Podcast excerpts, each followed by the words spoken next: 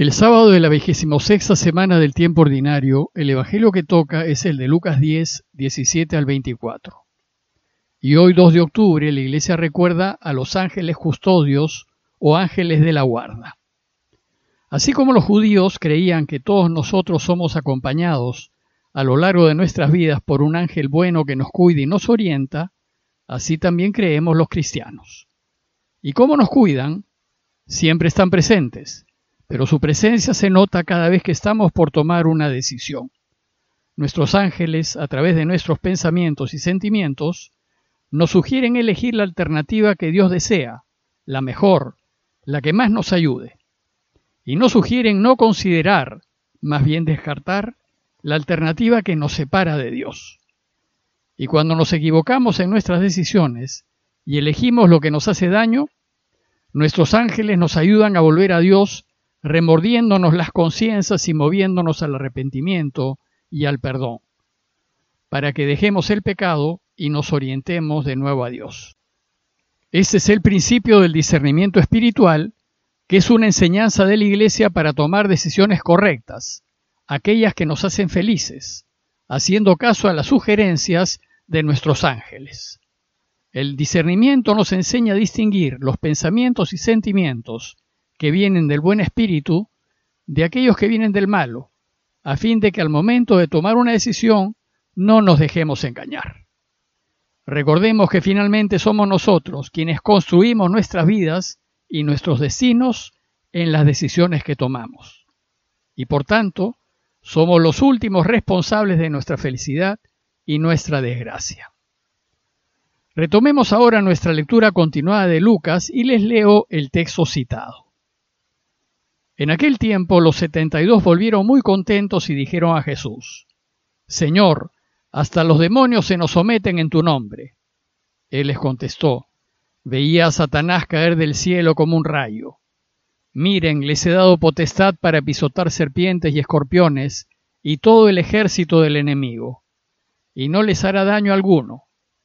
Sin embargo, no estén alegres porque se les someten los espíritus, sino estén alegres porque sus nombres están escritos en el cielo. En aquel momento, lleno de la alegría del Espíritu Santo, exclamó, Te doy gracias, Padre, Señor del cielo y de la tierra, porque has escondido estas cosas a los sabios y a los entendidos, y las has revelado a la gente sencilla. Sí, Padre, porque así te ha parecido bien.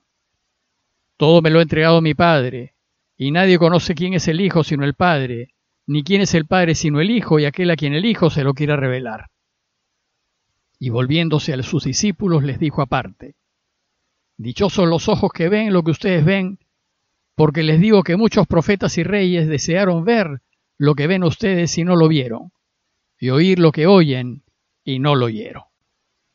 Vimos que luego de la partida de los setenta y dos, Lucas hizo un paréntesis para contarnos que Jesús, durante su misión en Galilea y entre los judíos, también fue rechazado.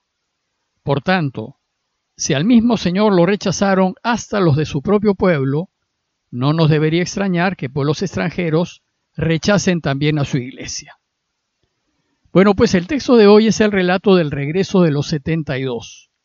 Y el motivo de todo el relato es la alegría del reencuentro. Y está dividido en dos partes. La primera parte trata de la alegría de los discípulos y la segunda parte de la alegría de Jesús. Veamos la primera, la alegría de los discípulos. Dice el texto que los setenta y dos volvieron muy contentos. A pesar de lo complicada y peligrosa que se presentó la misión entre paganos, ella fue un éxito total, y todos volvieron muy contentos. Estaban contentos porque el mal estaba en retirada, y le dijeron a Jesús, Señor, hasta los demonios se nos someten en tu nombre. Primero le dicen que el anuncio ha sido en su nombre, apelando a él. La iglesia solo transmite lo que ha dicho Jesús y con la autoridad que le da Jesús, pues Él es quien sostiene el anuncio de su iglesia. Y segundo, le dicen que los demonios se le someten, es decir, el mal y sus fuerzas no han podido contra ellos.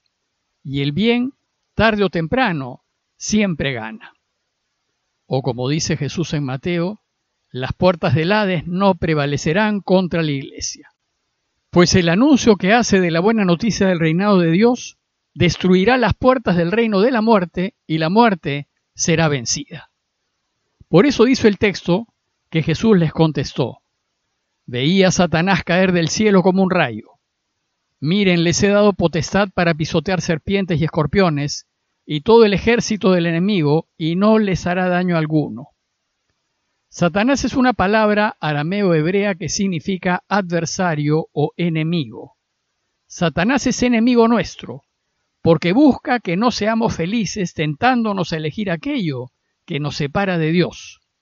Y cuando le hacemos caso, caemos en sus garras y destruimos nuestras vidas. Hace poco Santiago y Juan querían pedir a Dios que envíe un rayo para que parte en dos a los pueblos que no los reciben. Pero Dios no quiere la muerte del malo, lo que quiere es la desaparición del mal. Y aquí Jesús dice a los suyos que con el anuncio de la iglesia, el mal ha perdido. Caerá como un rayo, y si bien en su caída nos hará daño, no podrá ganar. Además anuncia a su iglesia que ella cuenta con el poder de Dios para vencer al mal. En aquellos tiempos más del 90% de la población era campesina, y en el campo muchos morían a causa de mordeduras y del veneno de serpientes y escorpiones. Y así, en la historia, serpientes y escorpiones han representado al mal, representan aquello que se opone a la vida del hombre. Ahora Jesús les dice que su iglesia cuenta con el poder de pisotear serpientes y escorpiones, es decir, de destruir el mal. Pero la condición es que su iglesia viva de acuerdo al mensaje de Jesús. Si los miembros de la iglesia no son consecuentes con lo que predican, en lugar de destruir al mal, terminarán haciéndose cómplices de él. En cambio, si vivimos conforme a las enseñanzas de Jesús, el mal no nos podrá hacer daño. Ciertamente nos hará la vida difícil, pero ganaremos. Y en la lucha contra el mal dice Pablo en 2 Corintios 4. Seremos atribulados en todo, pero no aplastados, perplejos, pero no desesperados, perseguidos, pero no abandonados, derribados, pero no aniquilados. Y al final, ganaremos.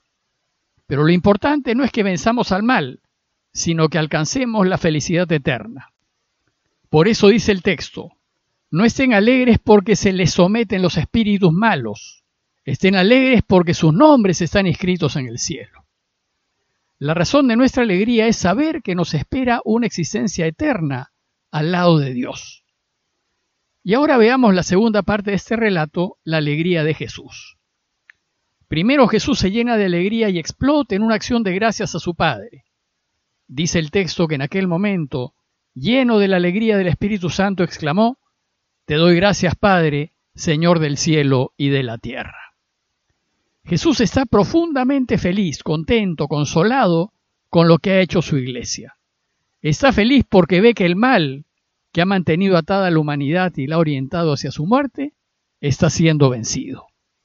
Y en medio de esa alegría le brota hacer una oración de gracias a su Padre, al Señor del cielo y de la tierra, es decir, al dueño de la historia y de todo lo que existe.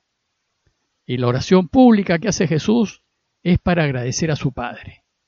Y así empieza. Te doy gracias, Padre.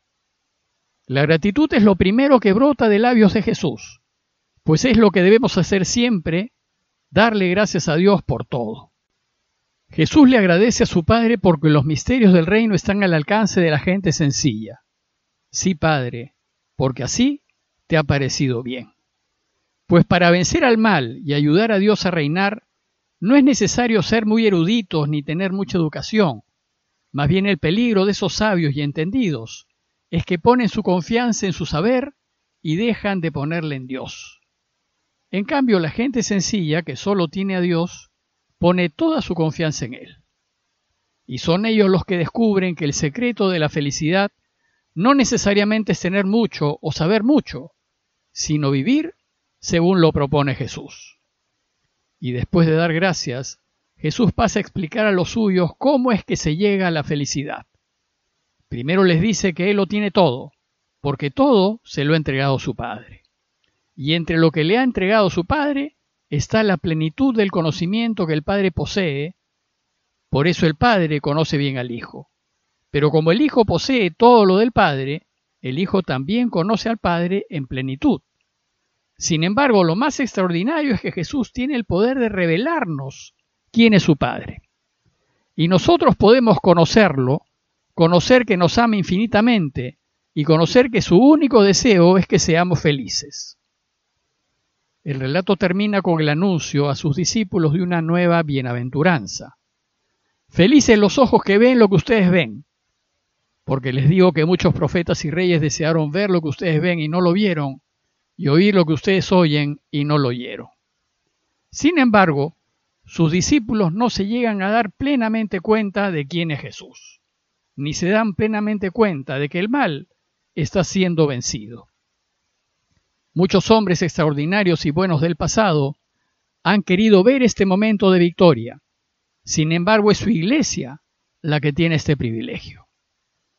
A manera de conclusión, los invito a considerar que hoy también podemos experimentar la felicidad que sintieron los discípulos al anunciar la buena noticia de Jesús. Y sentiremos esa felicidad cuando hablemos de Dios y de sus cosas a la gente que está en medio del mundo.